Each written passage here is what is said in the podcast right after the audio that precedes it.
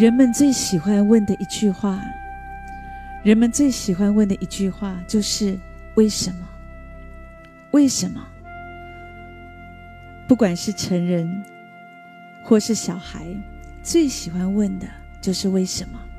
神的儿女也常常在生活当中，因为遭遇困难，我们发出同样的质问：“为什么？为什么神给我这么多的苦难？”为什么是我？为什么神让我心爱的人死去？为什么神不垂听我的祷告？为什么这样？为什么那样？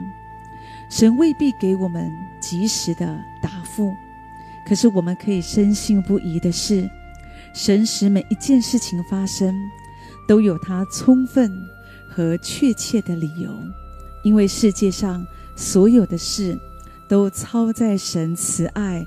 怜悯的手中，神以无误的智慧来管理这个世界，各种苦难、疾病、失望，任何事件的发生，从永恒的角度来看，都是为了要造就我们。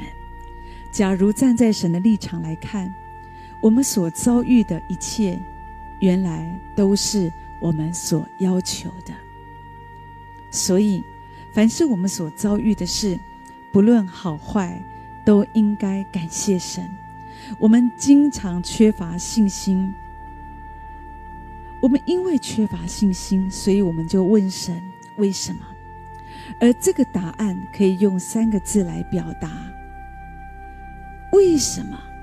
为什么？为什么的答案只有主知道，主知道。这是一个充满恩典，而且可以使人感到欣慰的答案。试炼就是信心的训练过程。很多时候，不是我们问为什么就可以有答案，常常是我们愿意降服在神的旨意时，过了一段时间，我们才会明白为什么神让我经过这一些。我想到著名世界的美国卡通画家迪士尼。他从小就喜欢画画，什么都不懂，所以也很难找到工作。